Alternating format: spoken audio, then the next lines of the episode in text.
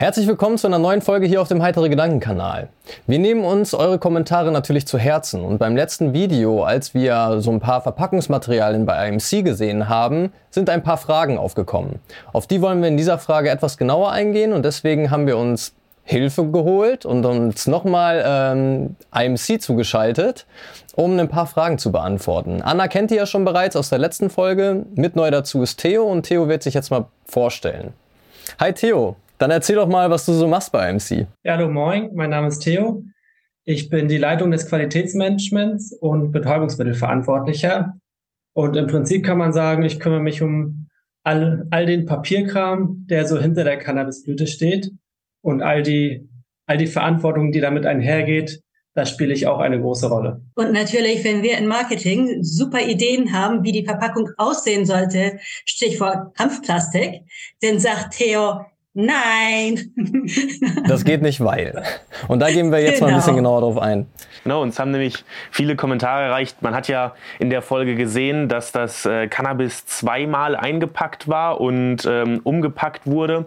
Und da kam dann ja im Endeffekt auch direkt die Frage auf, muss das denn überhaupt so viel Plastik sein? Also vielleicht grundsätzlich kann ich einmal äh, aus QN-Sicht sagen, ein Packmittel hat halt unwahrscheinlich viele Facetten, die einem erstmal so gar nicht äh, augenscheinlich sind. Klar geht es darum, um Lichtschutz, ne? die, die Ware soll ja ihre Qualität erhalten. Aber wenn wir uns denn das Cannabis nochmal so ein bisschen genauer anschauen, das dann vielleicht auch ein bisschen länger halten soll, spielt dann Luftsauerstoff eine Rolle, Wasser.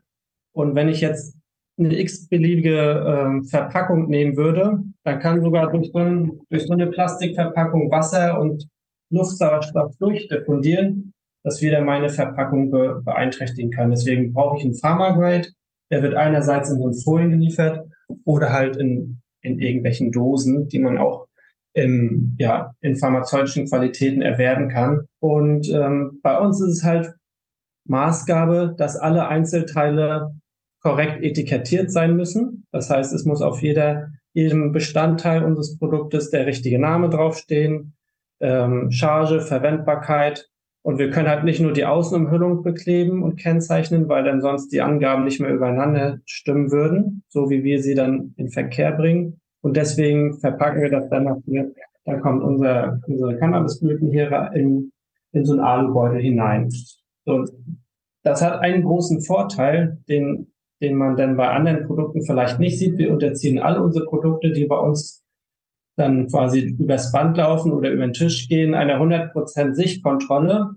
Und dadurch können wir ausschließen, dass dann irgendwelche, irgendwelche Mängel dann auftauchen, die dann beim Kunden gar nicht gewünscht sind. Aber zum Thema Hanfplastik. Hanfplastik ist nicht Pharma-Grade. Ja. Das wird mir dann immer abgeschossen, auch wenn ich richtig coole eingeschweißte Beute sind, sehe, die sind nicht Pharma Grade. Und um Pharma Grade zu sein, müssen die Hersteller ja sämtliche Studien machen, damit sie dieses Etikett machen. Und ob sie das nun für den deutschen Cannabismarkt machen wollen, ist ist natürlich fraglich. Was gibt's denn sonst noch auf dem Markt? Man sieht manchmal auf jeden Fall von Apotheken, die das in ähm, Plastikdosen und ähm, Glas äh, verschiffen. Ähm, gibt's da irgendwie auch für euch noch andere Möglichkeiten, außer so Alu oder außer die Beutel halt? Was ihr ja bei uns gesehen habt, ist der Alubeutel mit einem transparenten Beutel in, da drin. Und auf der anderen Seite haben wir Dosen.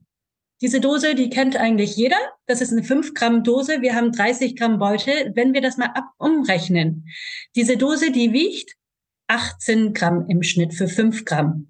Wenn wir uns mal ein Dattlerpackbeutel für 10 Gramm angucken, also das Doppelte, der wiegt 7 Gramm. Wenn wir da dann nochmal den Plastikbeutel reinstecken, sagen wir nochmal 7 Gramm, dann haben wir 14 Gramm versus 18 Gramm Plastik für 5 Gramm. Also ist das ein bisschen über das Doppelte an Plastik für diese Menge Cannabis in, in der Dose. Ja, da spart man schon ordentlich aus an Gewicht und dementsprechend auch äh, Versandkosten. Versandkosten, und natürlich, dann haben wir unsere Volumenunterhaltung.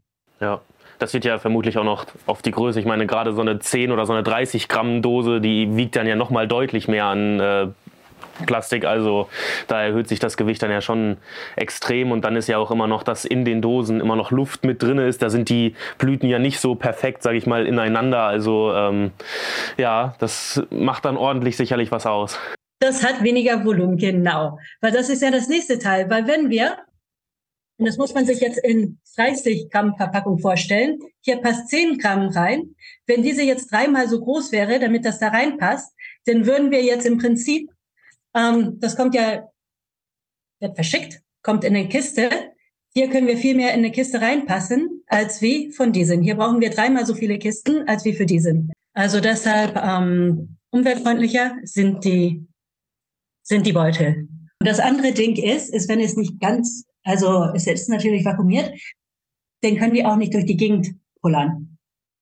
In der Dose, da sind sie ja lose drin. Die Pakete werden durch die Gegend geschmissen, dann werden sie da auch durch die Gegend geschmissen. Und wir sind ja alle sehr bewusst, wie sieht's mit den Trikomen aus und mit den Trikomenköpfen, die wir schützen wollen.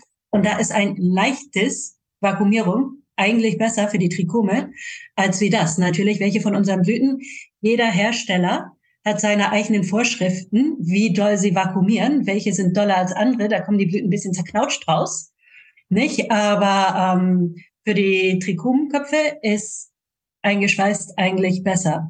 Und dann haben wir auch noch den anderen Vorteil, die ich gelernt habe, ähm, dass die Daklapack, die Alubeutel, die sind auch für die MIBI sehr gut, für die Mikrobiologie. Und deshalb hat man in diesen Daklapack-Beuteln im Prinzip hat man weniger Schimmel als wie in normalem Plastik. Da kann sich das schön, da ist ja auch mehr, mehr Luft einfach drin, damit was reagieren kann, das ist logisch, ja. Im Optimalfall wäre es natürlich, wenn wir das so an die Apotheke schicken könnten und die Apotheke könnte das einfach so an, an Patienten weiterschicken. Dann würden wir uns schon mal eine Plastikverpackung sparen. Das dürfen wir aber leider nicht, ja. weil wir dann wieder ein Fertigarzneimittel in Verkehr bringen, was für Cannabis nicht zugelassen ist. Weil da brauchen wir wieder unsere klinischen Studien, ne, den wirksamen Nachweis, Unbedenklichkeitsnachweis, Qualität haben wir. Da können wir schon ein Häkchen hintermachen. Nur für die anderen beiden Sachen müssen wir klinische Studien machen, doppelt verblindet, randomisiert, all das, was dazugehört. Und das Geld bringt derzeit keine auf. Das gleiche Problem wird wahrscheinlich auch bei einer Möglichkeit eines Mehrweg-Pfandsystems sein, oder? Also es wurde auch öfter gefragt, ob es nicht möglich wäre, ein Pfandsystem einzuführen. Ich kenne das bei mir, mein ganzer, ich habe einen ganzen Schrank voll von diesen Dosen, ähm, wo das Cannabis halt drin ist. Ich weiß nicht, was ich damit machen soll. Und die wegzuschmeißen ist eigentlich viel zu schade, weil das halt vollwertige Dosen sind, wo man was drin lagern kann da kam die Frage halt auf, ob sowas wie ein Pfandsystem möglich ist, was aber, glaube ich, mit der Hygiene auch wieder so ein bisschen im Konflikt steht, oder? Ja, genau. Also das Stichwort tatsächlich ist einerseits die Hygiene. Ähm, das heißt, dass da nichts verkeimen darf, aber auch Hygiene im Sinne von äh, Produktrückstände. Das heißt, ich, wenn ich jetzt so ein Pfandsystem aufsetzen möchte, muss ich dann gewährleisten, dass durch die Reinigung alle Keime dann da irgendwie äh, verschwinden und auch die, die Rückstände von vom Produkt selber, die dann nachteilig sein könnten. Und das wäre einfach so kostenintensiv, dass nicht unbedingt ein Pfandsystem aufzubauen, aber in dieser Nachweisführung vor allem und dann auch dieser ganze Rücklauf von diesen Waren, der verursacht dann ja auch wieder Kosten, weil wir jetzt ja nicht einfach zum Aldi gehen könnten oder zum, zum Supermarkt jedenfalls und unsere Cannabisdosen da in den Container schmeißen. Das wäre natürlich gut, äh, wenn die dann irgendwie wieder zurückkommen. aber äh, das ist leider der, der Nachteil bei so Plastikverpackungen. Die sind inzwischen so günstig, dass es einfach, ja, traurigerweise mehr lohnt, sie wegzuschmeißen, als sie wieder zu verwenden. Und ich denke, das bringt uns zum nächsten Thema Glas. Nicht? Wir meinen alle, dass Glas so viel besser ist und nicht so viel, nicht so schrecklich wie Plastik, aber Glas ist so viel schwerer.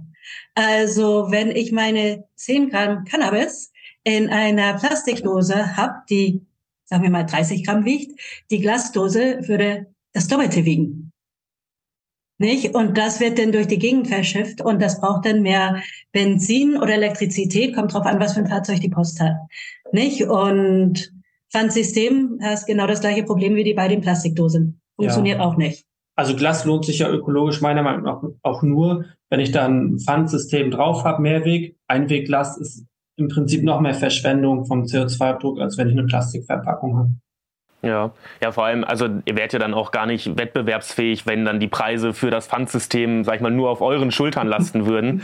ähm, das müsste ja tendenziell, wenn schon etwas sein, wo wirklich alle Apotheken und alle Pharmahersteller gesetzlich zu verpflichtet wären und das ein gesamt deutschlandweites System wäre. Ich glaube, sonst wird auch keiner von den äh, Getränkeherstellern auf die Idee kommen, alleine ein Pfandsystem einzuführen und das irgendwie auf die Beine zu ziehen. Wie kommt das, dass das denn, jetzt sag ich mal, so kleine Beutel alles sind. Man hat ja, ihr habt ja dann den Karton da gefüllt und da waren ja etliche, viele Beutel drin. Warum wird das nicht äh, dann so gemacht, dass vielleicht einfach nur ein einziger großer Plastikbeutel ist, wo dann irgendwie auf einmal ein Kilo oder sowas reinkommt und ihr das irgendwie immer äh, zu den Apotheken sendet? Da fange ich dann mit an und gebe das dann an Theo weiter. Als wir vor drei Jahren angefangen haben, da kannte jeder nur diese kleinen 5 Gramm Dosen. Nicht? Wir sind als Erste mit 30 Gramm Beuteln gekommen. Die ganzen Apotheken, oh nein, oh nein, das können wir nicht, das geht nicht, das geht überhaupt nicht. Wir haben gesagt, na ja, ein Standardpatient kriegt seine 30 Gramm im Monat, also ist das eine Verpackung für einen Patient. Nein, das geht nicht, das wird alles zurückgeschickt, wir machen das auch, nein, das kriegt, das kriegen wir wieder zurück. Ähm, wir haben ja all unsere verschiedenen Vorschriften, wir sind bei 30 Gramm, sind wir geblieben. Ähm, und jetzt sind wir dabei zu sehen, ja, okay, was sind eigentlich die gängigen Größen? Und da haben wir normalerweise gibt es was Kleineres, es gibt was Mittleres und dann was ganz Großes. Und da sind wir gerade dabei, die verschiedenen Stabi-Sachen zu machen und Stabi-Sachen, Stabi-Studien, sorry, Theo.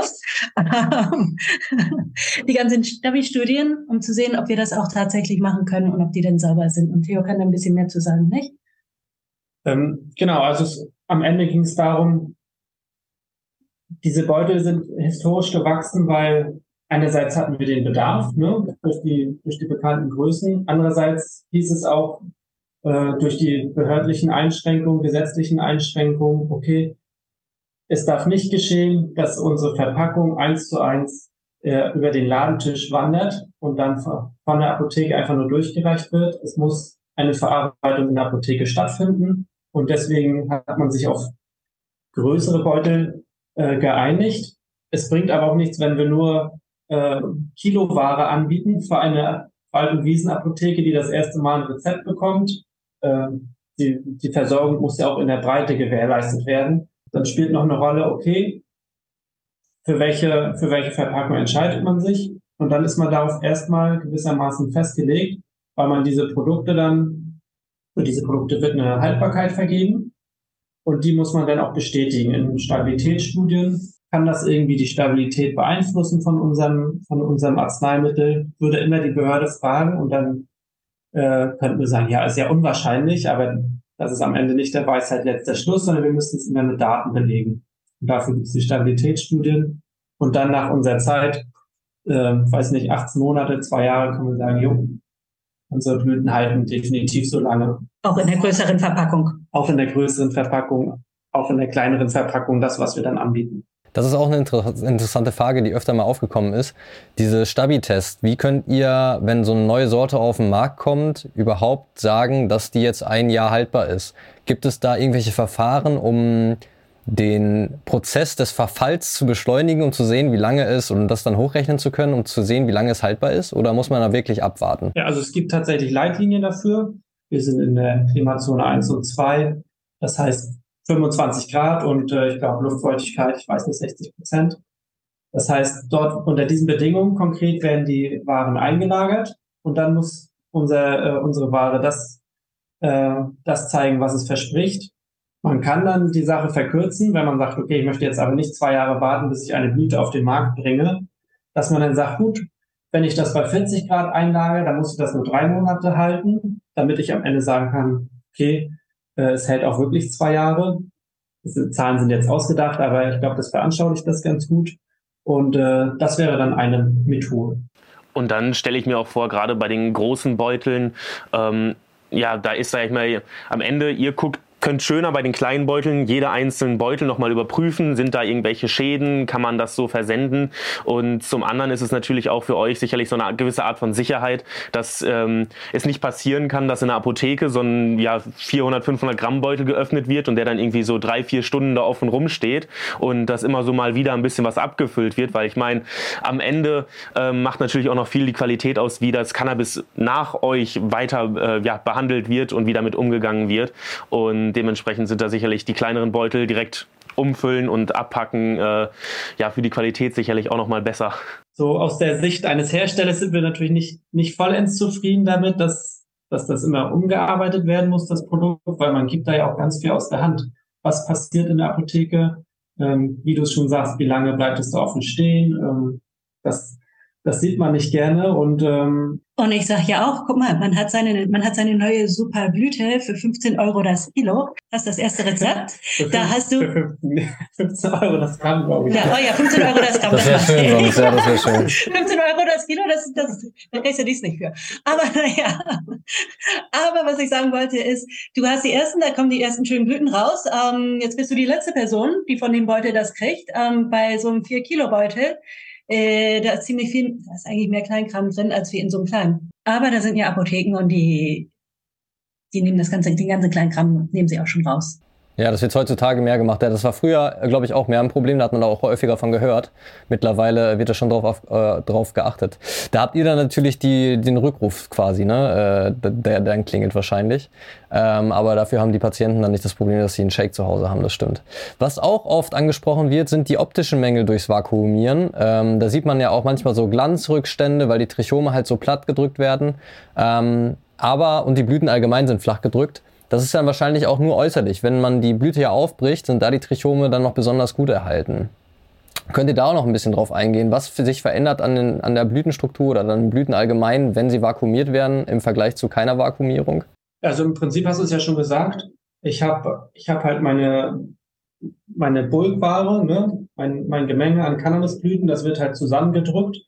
Je nachdem, welches Vakuum ich ziehe. Es gibt welche, die, das ist wirklich wie, keine Ahnung, wenn, äh, wenn ich mir irgendwelches Trockenfleisch oder so zulege, äh, dann das ist natürlich nicht schön und dann, dann gibt's halt auch diese Glanzflächen.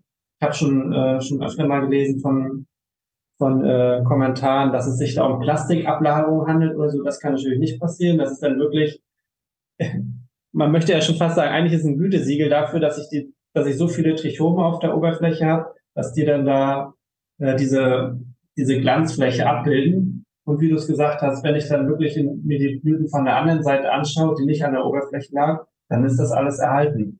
Und äh, ich, ich würde, ich persönlich würde immer den Beutel bevorzugen, bevor ich dann in der Dose die ganzen, die ganzen Trichome dann am Rand habe, weil es muss ja noch nicht mal durch die Gegend geschmissen werden. Das Paket, das reicht ja schon auf Erschütterung während der Fahrt oder während des Flugs. Aufladung wahrscheinlich auch, ne? Kunststoff lädt sich auf. Aber bei jedem Plastik, außer es gibt es gibt bestimmte, die laden sich ja statisch auf ja. und dann können sie die Trichomköpfe ja natürlich auch ab, abziehen. Aber wie du gesagt hast, na ja, optisch gesehen, wenn die Blütenoberfläche nicht so schön frosty ist, dann sagst du, äh. aber zur gleichen Zeit, wenn man sie aufmacht, da sehen sie super aus. Und wie Theo gesagt hat, es kommt drauf an, wie doll sie vakuumiert sind. Wenn sie so steinhart vakuumiert sind, ähm, ich habe die Stink in der Hand, nicht so steinhart, dann bewegen sie sich ja überhaupt nicht ähm, dann sind sie eher zusammengeknautscht und zusammengequetscht. Und wenn es ein leichteres Vakuum ist, dann, dann ist es nur, dass sie sich nicht bewegen und dass die dann nicht so zerquetscht aussehen. Ich denke, da ist dann noch ein Kommentar, was ich ganz gerne loswerden möchte, ist also Cannabis und umweltfreundlich sollte man leider nicht in dem gleichen Satz verwenden. Es geht eigentlich überhaupt nicht. Wenn man sich überlegt, wie viel Energie man braucht, um die Pflanzen anzubauen, größtenteils ähm, sind sie indoor, werden sie indoor angebaut. Ähm, die Energiemengen, die man da braucht, dann kommen sie ins Flugzeug, werden einmal halbwegs um die Welt geschickt im Flugzeug. Ähm, alles in Plastik, denn in Plastik verpackt bei uns, gehen zur Apotheke, werden wieder umgepackt in Plastik, werden wieder verschickt. Also da kann man nur versuchen, so wenig Plastikmüll wie möglich in den verschiedenen Schritten. Also das einzige wirklich umweltfreundliche ist, was du selbst anbaust. Und ähm, das höchstwahrscheinlich aus einem Garten.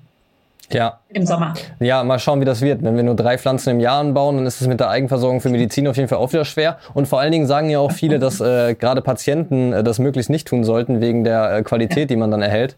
Draußen kann es ja auch mal ein Jahr lang ein bisschen feuchter sein und schon hast du den Schimmel da und siehst ihn vielleicht gar nicht so genau. Das ist nämlich der Punkt, Anna und ich haben uns da auch gerade unterhalten. Mhm. Der, der Grower kann ja zu Hause das nur beurteilen, den Schimmel, wenn er ihn schon sieht. Aber der Schimmel ist schon längst da, nur dass er ihn noch nicht sieht. Das ist ja erst in der letzten Phase seines Entwicklungszyklus, dass er denn so austreibt. Aber das, er wird es ja, also das kann man ja gar nicht leisten, das ins Labor zu schicken oder so. Und äh, deswegen, Hochqualität, wenn ich Patient bin, dann, dann werde ich auf die Apotheke erstmal noch angewiesen sein. Naja, und die GMP-Sicherheit nicht. Und die GMP Verpackung und, und das Ganze drum und dran. Ja. Ja, so schlecht es ja, sag ich mal, für die, für die Umwelt am Ende ist, äh, diese ganzen einzelnen Arbeitsschritte und man hat es ja auch, als wir bei euch waren, gesehen, wie viel dort auf Hygiene geachtet wird, dass im Raum ein dauerhafter Unterdruck herrscht, äh, dass da auch wirklich keine Keime oder irgendwie sonstige Kontamination kommt. Also ähm, das, ja, am Ende ist es halt für die Qualität auch einfach essentiell, dass diese ganzen einzelnen Schritte gemacht werden. Ich meine, sicherlich würden viele sich wünschen, dass man es einfach ins Gewächshaus packen könnte, dann wird das da geerntet, dann wird das vielleicht in einen großen Leinenbeutel getan und dann wird das zu den Apotheken geschifft oder so. Aber ähm, gerade, also wirklich ja viele Patienten ja auch irgendwie schwer krank, wenn man so an Chemopatienten denkt, die das zur Unterstützung dann noch nehmen, die haben ja ähm, Riesenprobleme, wenn dann das Immunsystem einfach gegen so Schimmel gar nicht mehr ankämpfen kann. Ja, und zur gleichen Zeit, also die ganzen GMP-Vorschriften, das, da ist die Frage, was ist Qualität? Ist es die wunderschöne Frosty Blüte oder ist es Sicherheit? Ist es Schimmelbefall? Ist es Mibi? Das gleiche hängt ja auch mit Feuchtigkeit zusammen. Nicht all unsere Blüten, die sind zu Tode getrocknet, müssen sie aber auch sein. Nicht? Da hat man weniger Schimmel. Ja, ja, das stimmt.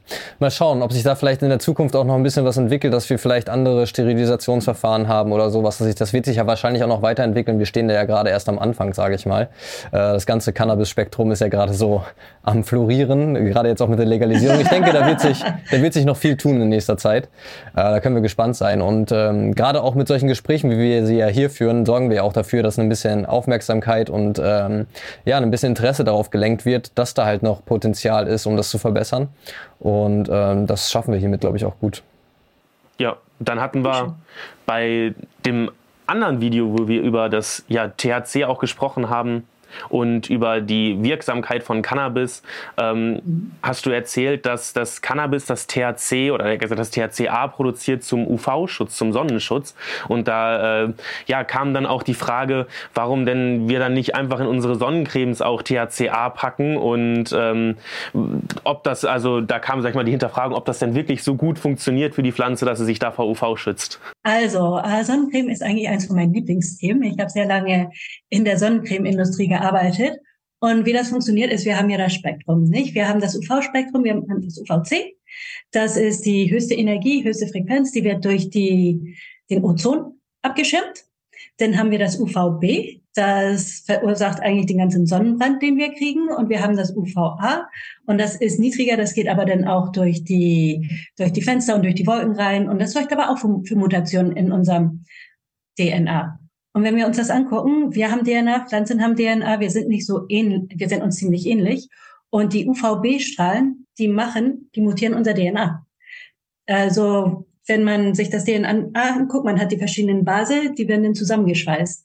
Und eine Pflanze braucht Sonnenlicht, die muss ja Photosynthesis, nicht? Die muss Energie produzieren, aber zur gleichen Zeit muss sie sich selber schützen. Und da haben die verschiedenen Pflanzen in ihrer Evolution, welche haben Enzyme entwickelt, Algen zum Beispiel, und die Cannabispflanze hat ihr THCA entwickelt. Und wenn man sich die Molekularstruktur von dem THCA anguckt, da sieht man, dass man Doppelbindung hat, Einzelbindung, Doppelbindung, Einzelbindung, Doppelbindung, Einzelbindung. Und das sind die, die die Energie vom Sonnenlicht abfangen oder absorbieren.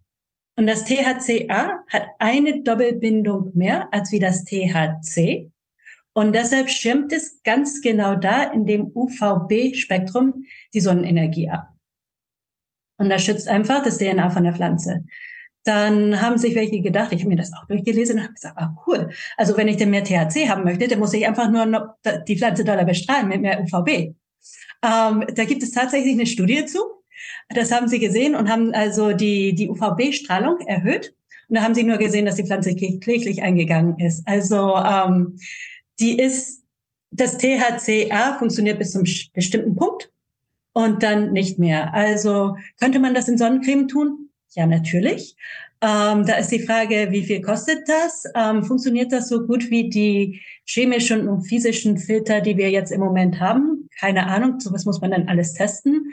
Und ähm, ja, den könnte man anstatt vom Vollspektrum-Extrakt, könnte man vielleicht seine Sonnencreme essen, aber ähm, oder man bestellt sich Blüten aus der Apotheke über seinen Arzt und schmiert sich damit dann ein.